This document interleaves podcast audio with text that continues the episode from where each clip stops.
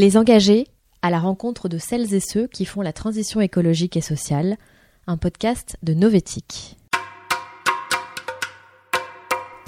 Aujourd'hui, rencontre avec Hugo Viel, un jeune activiste pour le climat de 21 ans, étudiant en école d'ingénieur et à la Sorbonne Université. Moi, quand j'étais petit, je me disais en fait, ce que je veux faire de ma vie, c'est rendre le monde dans lequel je suis né meilleur pour mes enfants. Et puis au final, à un moment, je me suis rendu compte qu'en fait, j'avais une chance énorme. Je faisais des études, j'habitais à Paris, j'avais pas à me soucier d'avoir un toit au-dessus de ma tête, d'avoir à manger, etc. Je me suis dit, mais comment je peux avoir le maximum d'impact dans la société pour la rendre meilleure? Et je pense que c'était vraiment de l'empathie pour les animaux au, au début de me dire mais en fait ils ont rien demandé et on vient et parce qu'on a la technologie on est supérieur on va tout casser. Et ça m'a paru assez euh, idiot déjà d'agir comme ça et de pas se rendre compte de ça. Et je pense que c'est parti par là. Et puis après bah, la transition euh, se fait assez facilement quand on commence à s'intéresser au sujet. Et surtout de la question de se dire euh, est-ce que c'est plus important de parler de ça ou de ça? Bah enfin une fois qu'il n'y a plus de planète bah il n'y a plus de justice sociale il n'y a plus de rien en fait. Donc s'assurer notre survie c'est un peu la base quoi en grandissant, il y a eu la COP21 qui est arrivée. La COP21, du coup, j'avais 17 euh, ans en 2015. Hein. À partir de là, il y a eu vraiment une explosion du sujet climat qui est arrivé. Et oui, après ça, ben, c'est du crescendo et on se rend compte, bah, ah oui, donc euh, COP21, d'accord, gros gros problème en fait, euh, tous les pays se réunissent.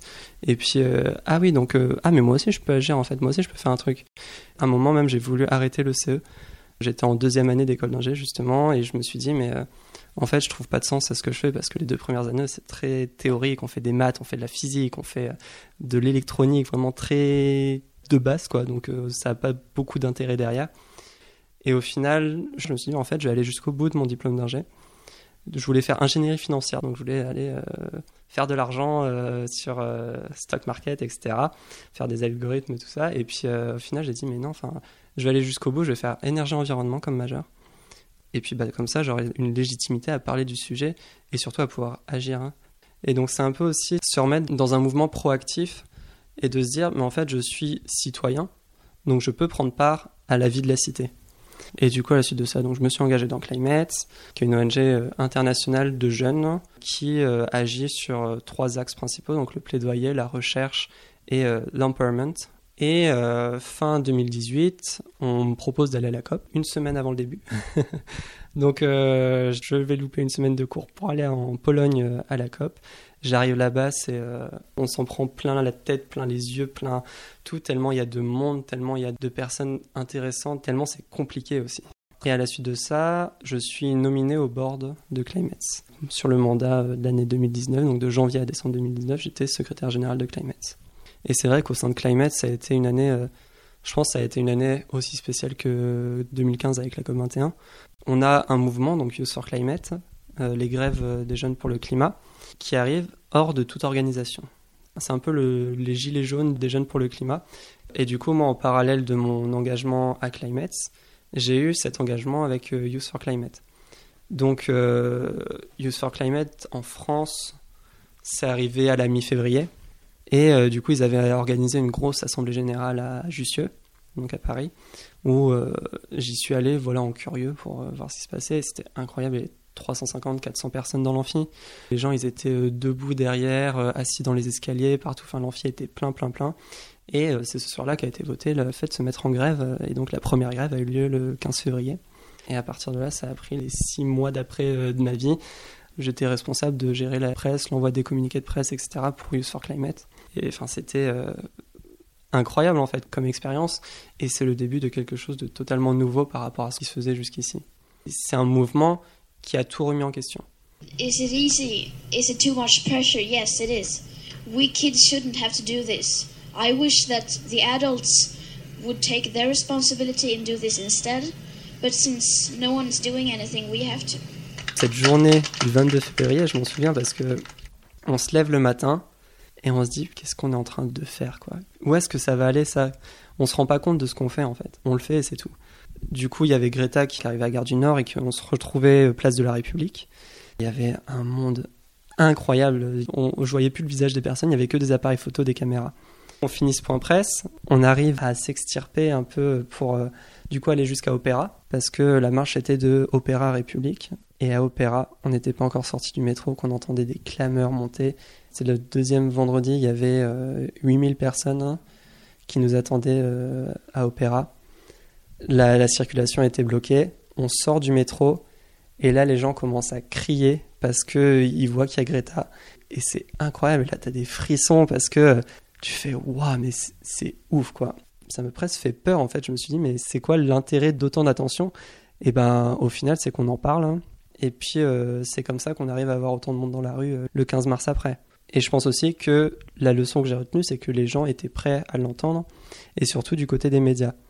Parce que on n'aurait pas eu cette force de frappe si les médias s'étaient pas aussi emparés du sujet. Ce relais des médias sur euh, cette chose aussi importante que la crise climatique, où il y avait eu un pic au moment de la COP21 et après ça s'était un peu tassé. Et ben là, on en parle. On a mis le sujet sur la table pour les élections européennes et on continue à le mettre pour les élections municipales où il y aura les grèves du 13-14 mars on a vraiment réussi à, mettre ça au cœur avec Youth for Climate et avec toutes les organes où on continue à essayer de peser au maximum. Et aujourd'hui, il y a des émissions quotidiennes sur l'écologie. Et ça, il y a un an, il n'y avait pas. Et après, il faut se demander, mais comment on va au-delà de ça, en fait? Du coup, il faut qu'on arrive maintenant à provoquer un nouveau sursaut pour montrer la direction, pour montrer la voie à suivre.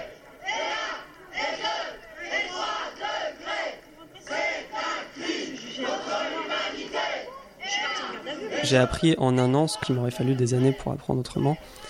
Ce que j'ai retenu, je pense, la, chose principale, c'est qu'on n'est pas trop petit pour agir. Il y a un an et demi, j'étais nulle part. Je commençais à m'engager dans Climate.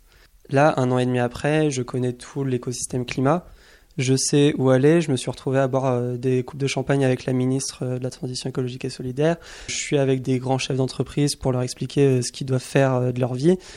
À partir du moment où on se plonge dans quelque chose, qu'on va vraiment au fond de la question et qu'on arrive à s'emparer du sujet et à le faire avec conviction, on peut tout de suite avoir de l'impact et euh, se faire entendre.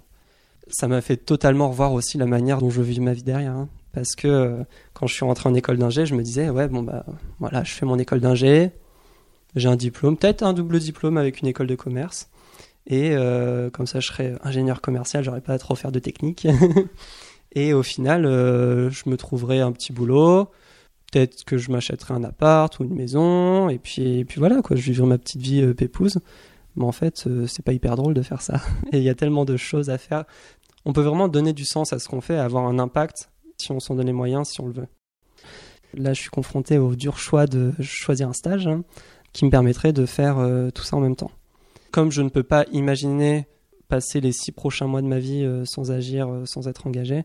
Faut que je trouve un, stage en fait qui s'allie à, mes engagements. Donc euh, c'est toute la difficulté du projet et puis même pour l'année prochaine quand je vais devoir me trouver un, boulot qui me rapporte de l'argent, ça va être une vraie question.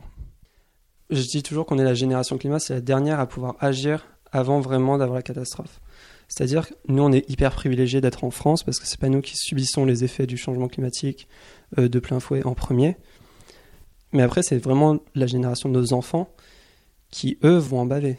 Moi, euh, j'espère vraiment avoir des enfants et euh, bah, en fait, ils auront peut-être mon âge en 2050. Hein. et en 2050, on sera déjà à, 1,5 de degrés. Et eux, ils vont vraiment vivre la majeure partie de leur vie avec les conséquences de la crise climatique. Donc je dirais pas qu'on est une génération sacrifiée. De toute manière, euh, ça changerait quoi qu'on s'apitoie sur notre sort et qu'on se dise oui, les adultes, vous êtes méchants. Enfin, maintenant, on prend acte de là où on est et puis on essaye d'avancer tous ensemble pour se sortir de là. Moi, mes enfants, j'ai envie qu'ils puissent être fiers de ce que j'ai fait, mais surtout qu'ils puissent vivre dans un monde qui soit écologiquement viable et socialement juste. Et ça, ça va pas se faire tout seul. Hein. Donc il faut bien qu'il y ait des personnes qui se retroussent les manches pour le faire. C'était Les Engagés, un podcast de Novétique. Si vous avez aimé ce podcast, n'hésitez pas à le dire et à le partager. Et pour suivre toute l'actualité de l'économie responsable, rendez-vous sur novetic.fr.